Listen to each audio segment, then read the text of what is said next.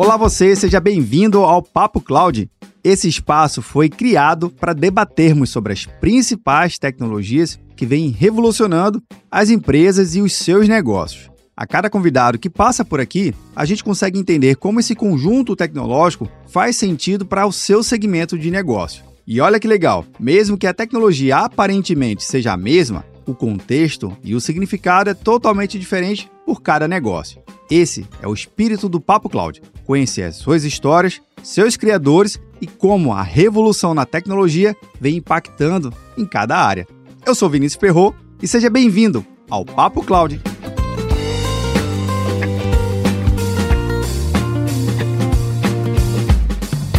Estamos gravando aqui mais um episódio do Papo Cloud e nesse episódio eu conto com a participação do Carlos Terceiro. Carlos, seja muito bem-vindo aqui ao episódio. Muito obrigado, Vini. Eu que agradeço a oportunidade de poder compartilhar um pouco aí da minha experiência. Eu que agradeço aqui pela sua disponibilidade, principalmente para contar um pouco da sua trajetória de carreira e falar um pouquinho também da Mobius. Mobius que já vem revolucionando o mercado no seu segmento de especialização. Não vou dar nenhum spoiler aqui, eu vou deixar o Carlos contar toda a história para gente. Mas, Carlos, eu gostaria que você pudesse, primeiramente, contar um pouquinho da sua trajetória de carreira e depois falar um pouquinho, obviamente, da Mobius. Por favor. Contar a minha história, né, tá muito associada a duas grandes paixões, né, que é tecnologia e finanças. E aí. Opa essas duas resultantes acabaram trazendo aí um pouco do que foi a história da Mobius. Mas a minha carreira começou antes da, da Mobius, né? Desde pequeno eu sempre tive um interesse muito grande pela área de finanças e à medida que eu... eu sempre fui muito bom em matemática, sempre assim, matemática foi minha matéria que eu sempre me destaquei. Inclusive, hoje eu tenho um filhinho de três anos, uma das coisas que eu mais gosto de fazer é ensinar matemática para ele. Legal. E eu, eu, eu, sou, eu sou o pai mais orgulhoso do mundo que ele gosta de matemática, então eu tô achando que ele puxou isso. Então, é, é, essa minha aptidão por matemática, pela parte lógica, sempre foi algo que que me puxou um pouco mais para o campo de exatas, para o campo técnico. Quando eu tinha 14 anos, ou quando estava terminando o ensino médio, é, tem uma escola, eu sou de Fortaleza, né, sou natural de Fortaleza, Ceará, é, e aqui tem uma escola técnica que na época era chamada Cefet. Hoje no Brasil é muito os institutos federais, né, de Exato. tecnologia. São os IFs. E no caso, exatamente, os IFs. Eu sou da época que chamavam Cefet aqui no Ceará. Quem, quem conhece Exatamente. Aqui, antigamente era escola técnica e tal, e aí depois padronizaram no Brasil todo o IF. E quando eu tinha 14 anos, assim, eu não sabia exatamente o que eu queria, né? É, apesar de eu sempre ter uma veiazinha empreendedora, né? Antes dos 14 eu já vendia chocolate na escola, oh, jogava legal. alguns jogos de carta e vendia carta. Então, assim, eu tinha alguns indícios de empreendedorismo com um gosto da, pela parte lógica, pela parte matemática. É, e aí, quando abri uma seleção para fazer o ensino médio com o ensino técnico, e tinha alguns cursos disponíveis. Sim. Tinha um curso de edificações, tinha curso de mecânica e tinha um curso de informática. Sem muita sofisticação para decidir, eu falei, ah, eu gosto de computador, então eu vou fazer informática. Eu nem tinha noção de que o curso era relativamente bem técnico, sabe? É, e aí a prova era bem, bem competitiva, estudei, consegui passar ali. E comecei ali o meu ensino médio junto com o ensino técnico, que foram quatro anos. Caramba. Aquilo ali mudou a, a, a, minha história, né? Porque eu tive a oportunidade no ensino médio de estudar com professores que, é, que tinham doutorado, mestrado, que eram os mesmos professores que davam curso de engenharia da computação, os cursos é, de graduação, né? É, e eles realmente, agradeço até hoje que eles não pegavam leve com a gente, o fato a gente ter 15, 16 anos. A gente tinha projetozinhos de de entregar ali já um softwarezinho com interface. Eu lembro que teve um, um dos projetos que era para entregar um, é, um projetozinho de comunicação em socket é, de Java, Java para computador. Então, sempre minha linguagem principal que eu comecei a aprender lógica de programação era Java. Legal. Tal. E, cara, quando eu, eu lembro, quando eu estava fazendo esse pequeno projeto, quando eu via tipo, a, a mensagem sair de uma tela para outra via socket, não era via uhum. cloud nem nada, cara. tipo, aquilo ali me brilhou meus olhos e eu disse, nossa, que é parece isso. mágica. Né? é isso, assim. Então, é, tipo, eu, eu digo que, que, muitas vezes a competência, o sucesso, ele, ele é, o sucesso, né, ele é muito ligado à competência, claro, Sim. mas também à sorte, porque se eu disser que foi competência mesmo com 14 anos escolher um curso de informática e conseguir, vamos dizer assim, conseguir é, gostar mesmo, né? Tipo, saber que aquilo era algo que é, para mim era é pura sorte, não tem como dizer que foi outra coisa. É, e eu me apaixonei pela área de tecnologia, na pela área de programação especificamente. É, quando eu estava mais pro final do curso, eu tinha decidido, cara, eu vou, eu quero conseguir estagiar, então fui atrás de estágio. E aí acho que até de certa forma não é a regra, eu sempre tive a oportunidade de sempre trabalhar na área. Então, com 16 para 17 anos, acho que eu tinha 17 já, consegui meu primeiro estágio, que era numa empresa de desenvolvimento de sites. É interessante porque quando eu fui é, começar esse estágio, eu lembro até hoje, eu não tinha experiência. Então, Sim. era uma empresa pequena, era como se fosse uma startup hoje, né? Uhum. Mas na época. Hoje se chama startup, né? Antigamente é, era empresa pequena. É, era uma empresa pequena, focada em dar lucro tal. é, mas era uma startup porque eram, eram jovens, um pouco Sim. mais velhos que eu, de 20 e poucos anos, que faziam sites e tudo mais, ficavam incubados né, da faculdade, era bem interessante. E como boa empresa pequena, naquela época não tinha, não tinha investidor nem nada, os caras falaram: você não sabe ainda, a gente quer lhe contratar, fique aqui em três meses, se você aprender, aí a gente te contrata e define o salário. Beleza. Cheguei lá, fui com toda a vontade de aprender, tipo, tudo mais. Ele me deu três meses para fazer um primeiro site. Ele ia avaliar esse site para ver se, se ia funcionar. E eu, e eu lembro que assim, eu não, não queria fazer em três meses. Eu comecei a correr, correr, correr. Um mês eu falei, eu tô pronto para fazer, me passa o desafio. É, acho que foi um mês ou até menos. E aí eu fiz é, o, o, primeiro site de teste, vamos dizer assim. Ele aprovou e aí, de fato, eu comecei a pegar as demandas de produção para fazer para os clientes. Massa. Na época eu tinha até uma expectativa maior, né? E aí, tipo, Sim porque eu, eu fiz em tempo recorde e tal. Aí falou, não, mas tá bom, teu salário vai ser tanto, né? Um pouquinho, né? Estagiário também, né? Acho que talvez essa minha visão um pouco mais ambiciosa. Mas eu também não aceitei e, e dei o meu melhor. Nunca, por conta disso, eu não, não fiz o meu melhor. É, e aí, logo depois, eu tive a oportunidade de estagiar mais com Java mesmo, né? Sim. de sistemas e tal. Depois eu fui contratado já com 18 anos, né? Esse aqui eu fiquei estagiando entre 17 para 18 e poucos anos, quase 19. 19 eu tive meu primeiro emprego, também com Java. É, e aí eu, eu, fiquei até os 19. 19 eu dei uma pausa nos trabalhos, porque eu, é, eu sou membro da Igreja de Jesus Cristo e, e, a gente faz um, normalmente faz um trabalho voluntário com 19 anos, então viajei para São Paulo, fiquei dois anos fazendo trabalho voluntário pela igreja, aí eu dei um stop na carreira, vamos dizer assim, profissional, Voltei com 21, voltei a trabalhar como analista de sistemas júnior, né, com Java, fui crescendo na carreira, mas não deu tempo de crescer muito, porque sempre essa vontade de empreender era muito forte em mim. Então, eu fiquei uns dois anos ali com 21 até 23, se eu não me engano, 21, 22, acho que 21 até 23, na verdade, e foi quando ah, é, eu, eu já estava tocando nesse período em paralelo o projeto pessoal que era o embrião da Mobius. Na época chamava gerenciador financeiro. Era um aplicativo, nem tinha nome, nem tinha marca, nem tinha empresa. É, começou a crescer e aí foi quando a gente é, chamei mais outros sócios para o projeto. Meu irmão, que é que é cofundador do projeto. É, e aí a gente percebeu que precisava ter um nome, aí a gente conseguiu a criatividade de encontrar Mobius. Acho que mais para frente eu posso falar um pouco da, da origem do nome Legal. e o que é, né? Mas acho que, resumindo, é um pouco disso. Cara, eu acho que essa é trajetória de carreira aí, principalmente de estudo, de, de se apaixonar naturalmente pela informática, que antes não era tecnologia, não, era informática, para deixar bem claro aqui. Acontecia muito disso. Mas é, é bem legal porque mostra que se você se dedica e se propõe a aprender a tecnologia, uma vez que você passa por essa fase, tudo que você vai descobrir depois são caminhos diferentes, porque você pode entender aquela programação, aquela, a, aquele desenvolvimento de site, mas você pode desenvolver um trilhão de sites diferentes, com o mesmo tipo de tecnologia, com um propósito diferente. Eu acho que isso que é o legal, você conseguir pegar aquilo ali e aplicar um propósito, não ficar na tecnologia pela tecnologia, que no final do dia não resolve praticamente nada de ninguém. A gente tem que engajar alguém, como, como vocês mesmo falaram, como você mesmo falou. Eu acho isso bem interessante. Agora, um outro ponto. Você falou lá no gerenciador financeiro. Então, como é que de fato a Mobius ela tomou forma e virou Mobius, né? Não somente a marca, mas ela é o que ela é hoje. Como é que ela se constituiu e qual é o principal objetivo de vocês aí? Dentro dessa carreira até a gente conseguir é, fundar a Mobius, algo que sempre eu consegui me desenvolver muito bem foi com essa visão do todo e não só uma visão micro das minhas atividades no dia a dia. Isso é importante para todo mundo que quer ter, que anseia em ter algo mais na carreira, que quer Sim. ser um gestor, que quer ter oportunidades maiores do que necessariamente só fazer aquilo que te mandam, sabe? É, então, desde da primeira primeiro estágio com o site, com Java, eu sempre procurava entender o porquê do que eu estava fazendo, como aquilo ia agregar valor para o cliente final ou para o cliente que a gente estava sendo contratado para o desenvolvimento do software. É, e aí, muito dessa visão mais é, ampla fez com que, quando eu tinha voltado dessa missão de tempo integral e comecei a trabalhar ali no, no mercado, eu estava trabalhando com Java. Então, a minha formação sempre era em Java. E aí, eu comprei meu primeiro smartphone e eu fiquei impressionado com aquilo, né? Porque, lembra, eu fiquei dois anos sem tocar muito em tecnologia. Eu estava fazendo trabalho da igreja. Quando eu cheguei, estava foi bem na transição ali, que eu cheguei justamente em 2011, 2012, foi naquela transição entre aqueles celulares que tinha aqueles botões tudinho assim, parecia um notebookzão, é, para os smartphones. Então, quando Exato. eu cheguei, já estava no, no Galaxy S2, não estava no S1. Então, não peguei o S1 assim,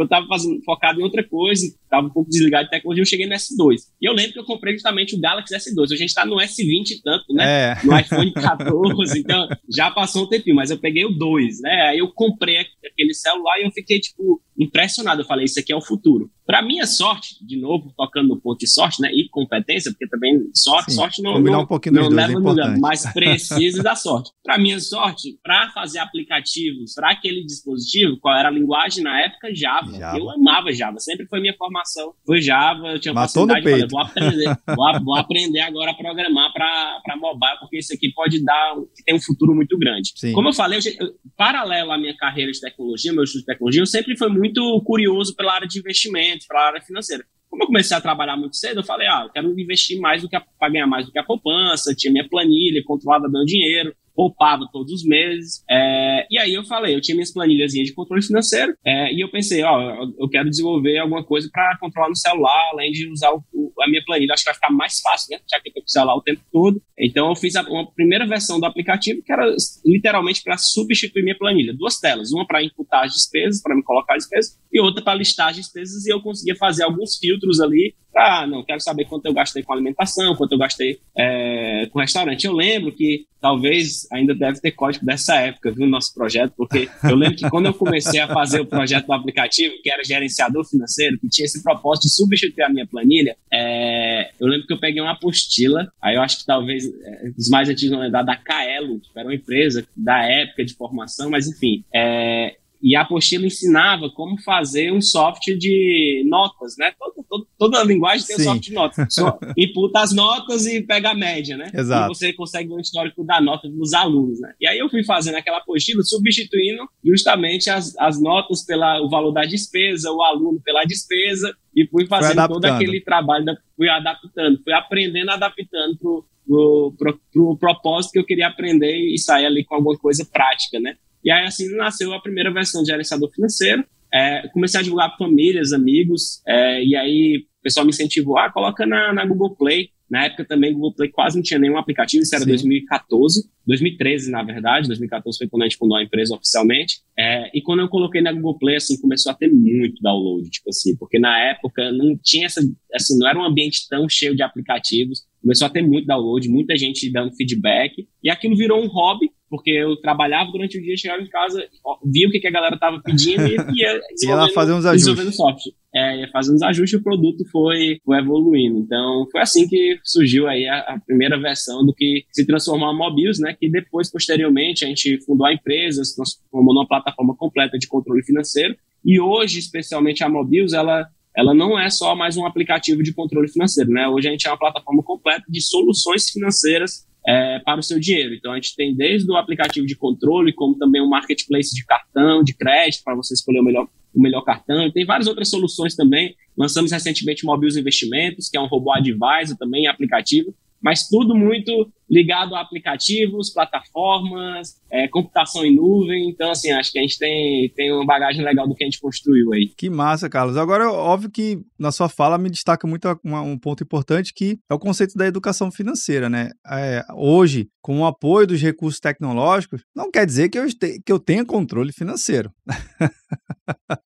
São coisas diferentes, mas associado à tecnologia, associado a esse advisor que você mesmo comentou, a gente pode ter um controle melhor das nossas finanças e isso é importante. Mas a educação faz parte do papel de vocês, vocês entendem que a educação é um, é um ponto fundamental do desenvolvimento da Mobius e com quem vocês ajudam? Com certeza, sim. É, educação financeira, vamos dizer que é, ela, é, ela hoje ela é como se fosse o alicerce de todos os projetos que a gente toca de tecnologia. Então a gente, para toda solução que a gente tem, a gente consegue criar vários conteúdos, várias trilhas, várias inteligências para impactar Sim. os nossos clientes é, com o conteúdo correto na hora correta, sabe? Porque quando a gente olha o, o ambiente de, assim, a vida financeira de, das pessoas, quando a gente observa o nível de educação financeira, o momento da vida financeira de cada pessoa, você tem que conseguir fazer um match muito claro entre o que ela precisa, seja da parte de, de ferramentas, com o conteúdo que ela também precisa. Vou dar um exemplo.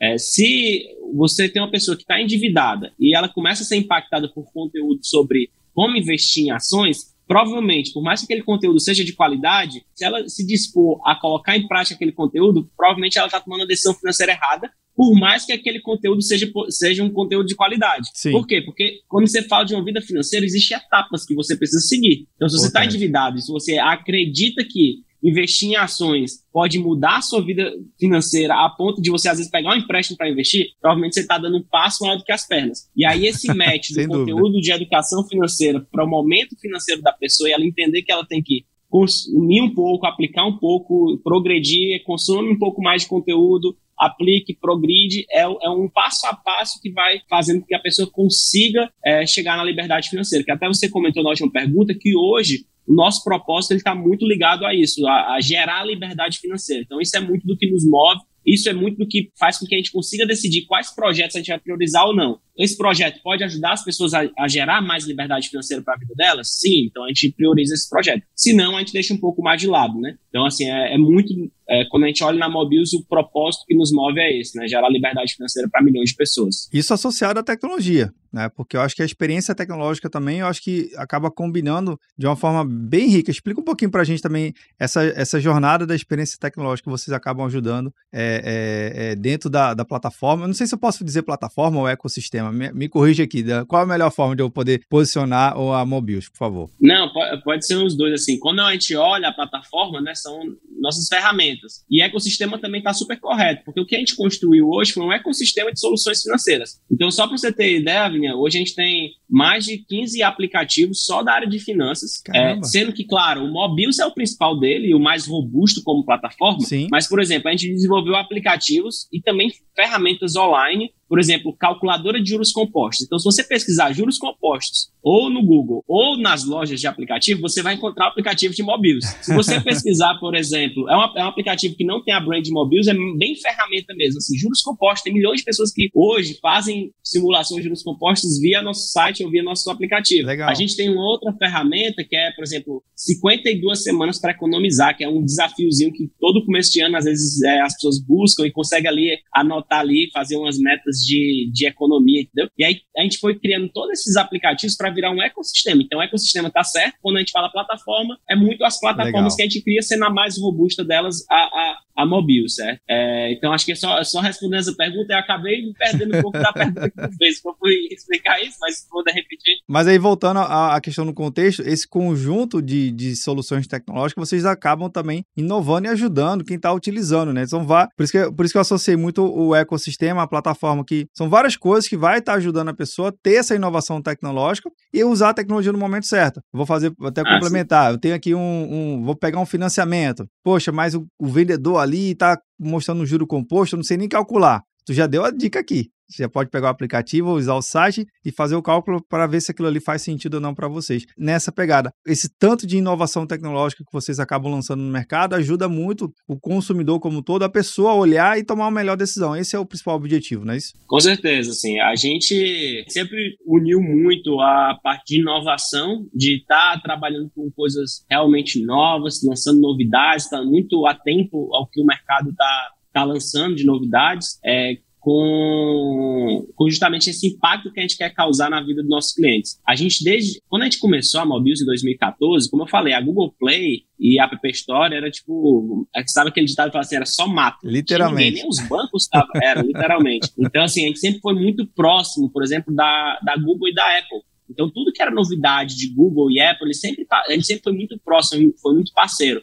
Então, por exemplo, existem vários marcos ali de novidades que, que, que, eles lançam, que a gente sempre é um dos early adopters de tecnologia. Então, hoje, né, como tem muita gente da área tech aqui, deve muita gente conhecer, por exemplo, uma ferramenta chamada Firebase, né, que é Sim. é muito utilizado ali para pelos aplicativos, etc. A gente foi um dos primeiros aplicativos do Brasil a utilizar o Firebase, ali testar as primeiras tecnologias. É, eu lembro que também é, essa hoje aplicativos têm muito essa configuração do dark mode, né, para poder usar no escuro. Exato. A gente, foi um dos, a gente foi um dos primeiros aplicativos a lançar isso. Mas voltando até para o começo mesmo, é, eu acho que um dos maiores desafios que a gente teve em 2014, quando a gente fundou, e que até hoje é nossa tecnologia própria, é que naquela época, quando a gente foi lançar a, a integração, né, porque a gente tinha um aplicativo, a gente começou o mobile first, então, assim, era incomum que, a, que, que, uma empresa começasse por um aplicativo nativo, que era Android. Legal. É, e aí depois a gente foi fazer o sistema web para integrar, né, em nuvem, né? Naquela época a nuvem já estava um pouco assim, já, já tinha um certo avanço, não era tão incipiente como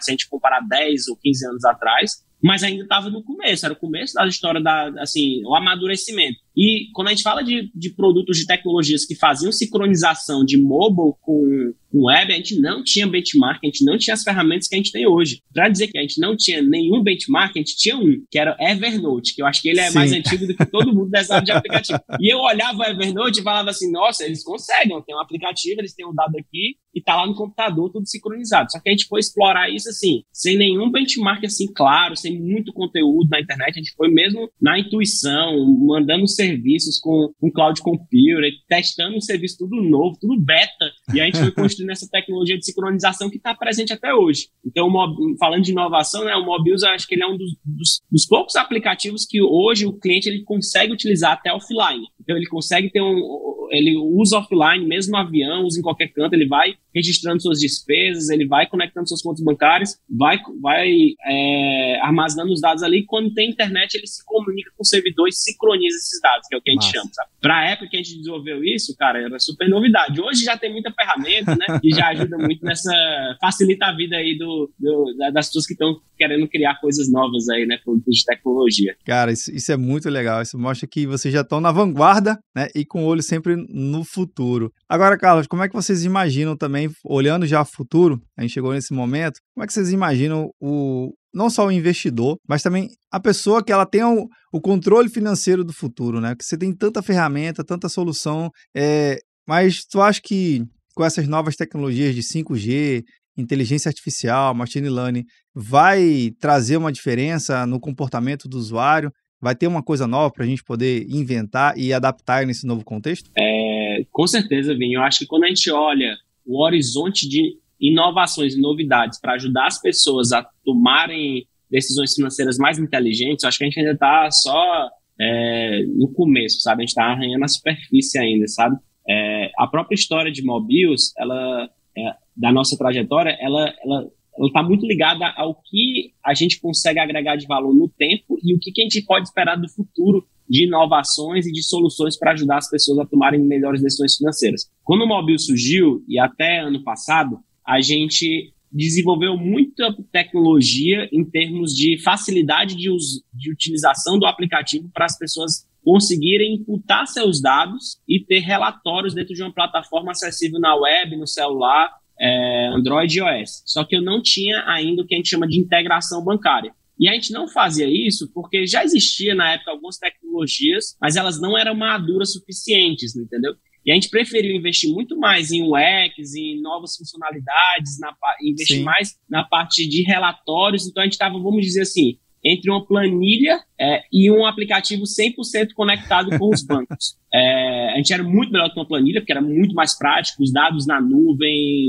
segurança do seu login, seus dados guardados, você podia usar em qualquer lugar, com várias funcionalidades inteligentes, mas assim, a gente não tinha a facilidade que era a integração bancária. De um ano, um ano e meio para cá, a gente vem desenvolvendo essa tecnologia, que é uma tecnologia relativamente complexa. Então, hoje na Mobius, a gente já tem algumas conexões bancárias, não todas ainda, mas a gente tem uma perspectiva de final do ano a gente já está com todas as conexões bancárias e começar o ano de 2023 é, com o aplicativo totalmente integrado em termos de facilidade da pessoa não precisar mais estar tá imputando os dados. E à medida que a gente passa desse marco, Sim. agora que a, a, gente diz assim, agora que a brincadeira começa, porque uma vez que o usuário não precisa mais imputar o dado, eu preciso agregar muito mais valor com inteligência artificial, é, com informação mais prática, com, com uma certa análise automática para incentivar, é, conseguir ajudar o nosso cliente a tomar a decisão. E aí tudo isso foi muito proporcionado pelo quê? Pelo movimento do Open Finance, que está só começando, é, pela capacidade hoje da gente criar machine learning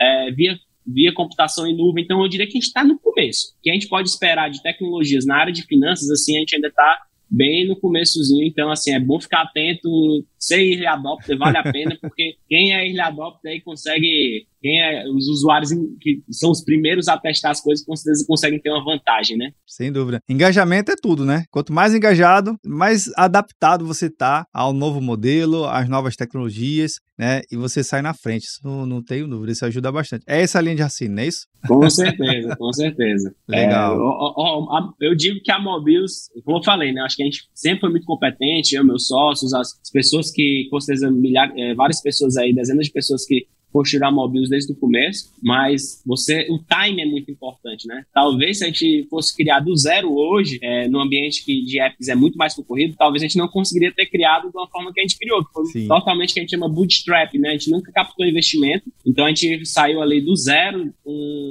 até sete anos de empresa, a gente tem oito, então a gente recentemente fez um deal, né? A gente, que a gente chama no mercado, a gente se juntou, a gente vendeu a empresa, mas a gente ainda continua tocando Mobius de forma independente, é, mas a gente vendeu a empresa para Toro Investimentos, então a gente faz parte do grupo Toro, que a gente chama hoje, que também é, foi investida pelo Santander. Então a gente faz parte desse grupo um pouco maior, mas a gente saiu do zero até vender a empresa sem nunca ter captado um real de investimento. E com certeza isso foi time, entendeu? É. Porque hoje, para criar uma empresa de você precisa começar com dinheiro, porque é caro. então, assim, tá. Então, saiu uma nova tecnologia, vai lá, aprende, porque normalmente é um espaço um pouco mais barato, um espaço de mais oportunidades. Time é muito importante. legal, legal.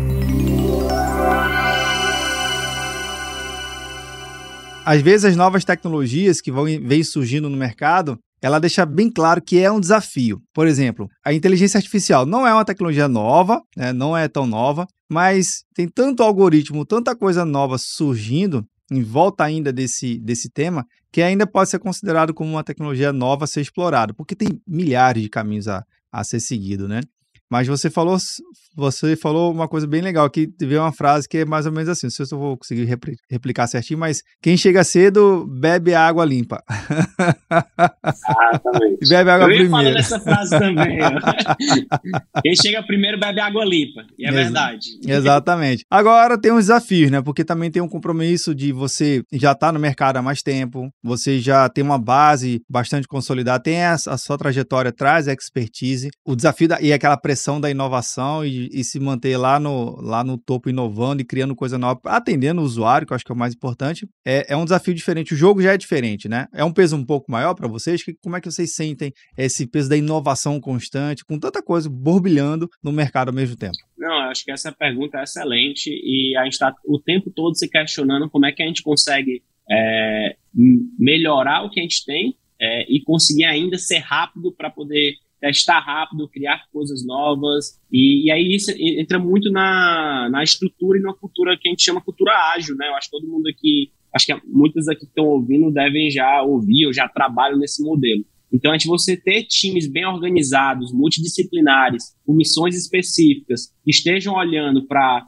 melhorar aquilo que já funciona, mas também ter times que consigam ter a liberdade de criar e testar coisas novas, é, isso é muito importante. E ter a cultura de, de explorar. Eu, eu, acho que o ponto é, independente de onde você está, seja criando algo novo, né, seja é, algo que já está consolidado, sempre existe espaço para melhorar. Tem algo que eu sempre falo aqui dentro, que quando eu encontro problemas na em alguma área, em alguma vertical ou em algum resultado é, que a gente está tá tendo, quando eu vou investigar, eu fico feliz por encontrar tantos problemas, porque a minha maior preocupação, não, de verdade, assim, a minha maior preocupação é um dia onde eu ver o resultado da empresa, onde eu ver o que a gente está tá, tá é, entregando para o cliente e olhar estar perfeito e eu dizer, nossa, então a gente chegou no, no ponto máximo de onde a gente poderia chegar. é, chegamos no estado da arte e batemos no teto, aí eu vou ficar desmotivado. Então, quando eu encontro problema, eu falo, olha, estamos entregando esse resultado, estamos crescendo, estamos conseguindo é, criar coisas novas, mas ainda tem tanta coisa, vamos dizer assim, para consertar, tanta coisa para criar, tanta coisa para fazer, então existe muito espaço para a gente crescer. Então, o ponto é que a gente tem que manter o que a gente já tem. Eu acho que esse sentimento de manter, talvez ele deixe a gente numa zona de conforto. Eu acho que sempre tem como melhorar o que a gente já está fazendo e sempre tem como testar e criar coisas novas. Mas, Carla, é, você estava falando justamente dessa questão da inovação, de poder enxergar um pouco mais o futuro, né, de entender que essas novas tecnologias elas estão se influenciando e estão possibilitando, estão abrindo um mercado para novos entrantes também. Né? A gente falou lá do olho adopter, mas também a gente está falando de new adopters, vamos cunhar esse termo aqui, de novos usuários de tecnologias, porque o 5G a gente sabe que não é somente uma alta velocidade, mas vem agregando vários serviços e benefícios como um todo. Aqueles que nunca usou, vai passar agora usando. Aqueles que já usavam vão fazer essa transição e vão ter acesso a novo tipo de conteúdo totalmente diferenciado. Vocês também já estão muito mais adaptados e também já antenados a essas novas tecnologias, não é isso? Não, com certeza, assim, a gente está sempre atento, né? Eu acho que até para a gente conseguir usufruir o melhor da, das novas tecnologias, elas trabalham muito em conjunto, né? É, elas são complementares, né? Então, como Sim. você mesmo comentou, o 5G, né?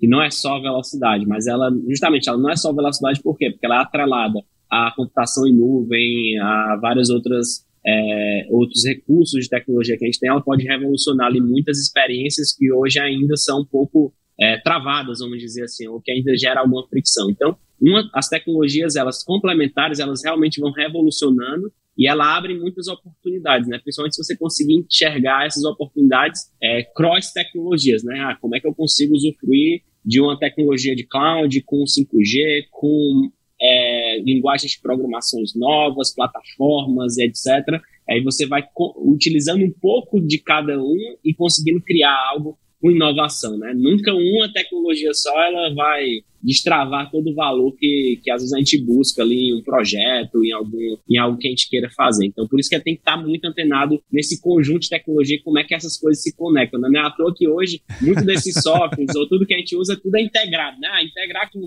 tal, integrar com o Google, integrar com com Play Store, integrar, você vai integrando tudo, vai fazendo emaranhado depois, e quando você entende isso, elas funcionam bem em conjunto, é o que gera muita inovação, né? É, principalmente que a gente trabalha numa, tecno... numa tecnologia, não, numa economia, ela na década ali de 90 para virada do ano 2000, a gente teve muito falando sobre a globalização dos mercados e as fronteiras se abrindo e as empresas começando a fazer é, parcerias e negócios internacionais. Mas no mercado tecnológico, a gente nunca teve essa fronteira, essas barreiras muito bem definidas. Está na internet, então eu posso me conectar é, com uma empresa na Europa na distância de um clique, praticamente. E você chega nesse momento da, da sua integração, estar atento e melhorar seu serviço, tendo a capacidade de integrar a outros, eu acho que é uma inovação bem interessante, porque você traz informação, você tem condições de incorporar aquele dado, aquele objetivo que estava em outro sistema, em outro aplicativo, para dentro da sua plataforma e ajudando o usuário. Então,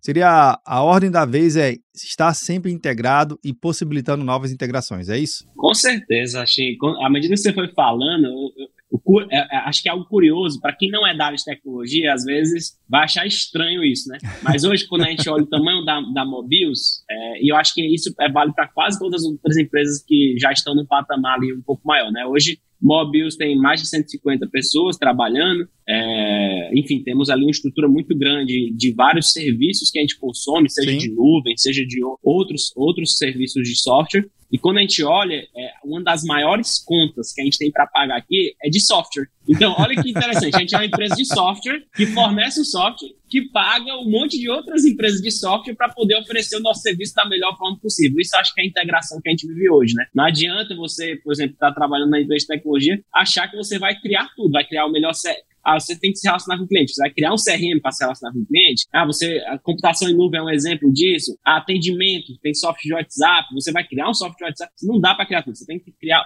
focar no seu, no, no, seu core business, né, que a gente chama, é, e utilizar esse, esse ecossistema de soluções de inovação de tecnologia que proporciona a gente conseguir ir muito mais rápido, né? E justamente proporciona o benefício da gente, mesmo sendo da área de tecnologia, não ter que criar tudo. Então a gente se conectar, se integrar e sim, desenvolver ali algumas soluções que são suas mesmo, dentro daquilo que você se propõe a fazer como valor principal do seu negócio. Pois então, é, ninguém precisa. Estar tá conectado, estar tá antenado é muito importante. É um, um, um problema problema clássico que a gente tinha na programação, é, pelo menos quem iniciou há uns anos atrás, era desenvolver um código para validação do CPF. Um dos exercícios lá que a gente tinha que fazer, tanto na matemática quanto na programação, era conseguir fazer um, um código para validar o CPF o dígito verificador lá. Hoje você não precisa mais criar isso, viu? já tem milhares né, de soluções já prontas.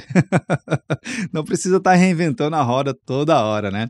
Claro, a gente tem ainda alguns problemas na matemática que ainda nunca foram resolvidos, né? Principalmente um, um problema que é P versus NP, é um grande problema aí que a gente não consegue resolver, mas enfim, não, vamos, a gente puxa esse assunto para outro momento aqui, aproveitar o bate-papo com o Carlos, que ele tem esse viés matemático também. Mas, Carlos, a última pergunta que eu sempre faço ao meu convidado aqui, que tem um cunho pessoal, pode responder de forma técnica, de forma não técnica, aqui é o momento aberto, viu? E a pergunta é bem simples. Para o Carlos, o que, que é essa tal da computação em nuvem? Acho que para mim é facilidade e as possibilidades que isso traz hoje para o nosso dia a dia, né? Vim até pensando nisso, né, que nosso papo, hoje a computação em nuvem nos proporciona ter essa troca rápida e essas facilidades que a gente possui hoje, né? De conseguir trocar mensagens de forma instantânea com qualquer pessoa em qualquer lugar do mundo, ter nossos dados, é, de certa forma, sem precisar mais fazer aqueles velhos backups, né, que a gente tinha, tipo, comprar os HD externo, plugar na USB e ficar guardando ali. Mas, ao mesmo tempo, acho que um ponto importante para finalizar e dar meu, meu, meu parecer sobre esse assunto é que a gente tem que estar tá cada vez mais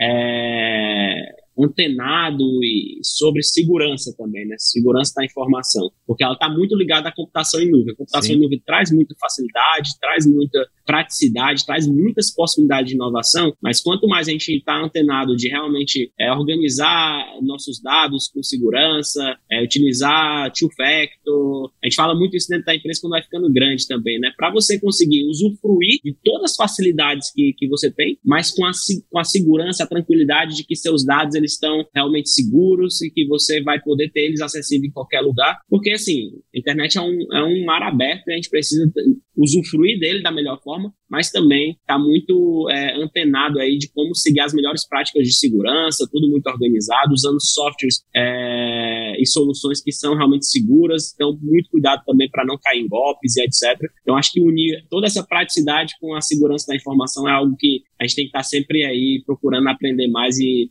para poder usufruir desse mar de oportunidades, dessas facilidades que a gente vive hoje, né? E que vão melhorar cada dia, né? Cada, cada cinco anos que a gente olha para trás, a gente fala assim, nossa, não acredito que a gente tem tantas possibilidades como a gente tem hoje. Então, isso é tecnologia, né? E Exato. graças que e a gente pode ter a oportunidade de viver nessa época, né? E tá, tá vivendo para ver tudo isso. Literalmente, estamos vivendo nessa transformação. É, pelo menos quem tem mais ou menos ali na casa dos 30 e poucos aninhos, viveu uma era sem a internet, com a internet, propriamente dito. Mas não somente esse grande marco, teve o marco do smartphone, né? O, o Carlos comentou muito bem aqui, quando teve o primeiro contato, o impacto que foi a tecnologia. Eu fiquei imaginando o tanto de novas tecnologias que vão surgir ainda, que vão trazer essa mesma sensação que a gente está tendo e que a sociedade inteira está tendo, né? De olhar assim um serviço, um, um, um device, alguma coisa que você fala assim: caraca, isso aqui é o novo futuro. Isso que é legal. É sempre, sempre novos futuros, né? Exato. O futuro tá definido. O futuro nunca chega, né? É. é sempre uma coisa nova e a gente tá vivendo num, num negócio muito constante em mudança aqui. Mas, Carlos, muito obrigado pela sua participação aqui no Papo Cloud. Sucesso e portas abertas aqui para a gente voltar e contar um papo novo aqui pro pessoal, tá bom? Eu que agradeço, Vini. Obrigado a todo mundo aí que que ouviu aí. Até mais. Legal, valeu. Bem, você que nos acompanha vendo ou nos ouvindo, já sabe, né? Esse bate-papo nunca termina por aqui. A gente continua discutindo lá no nosso grupo do Papo Cloud Maker. Link na descrição. E aproveito também, vou colocar na descrição o link da Mobius. Eu acho que vale muito a pena você conhecer, dar uma olhadinha lá. Eu tenho, não tenho dúvida que um daqueles serviços, uma daquelas ferramentas dentro do ecossistema, vai te ajudar no seu dia a dia. Agradeço pela sua participação e audiência. E aí, tá na nuvem?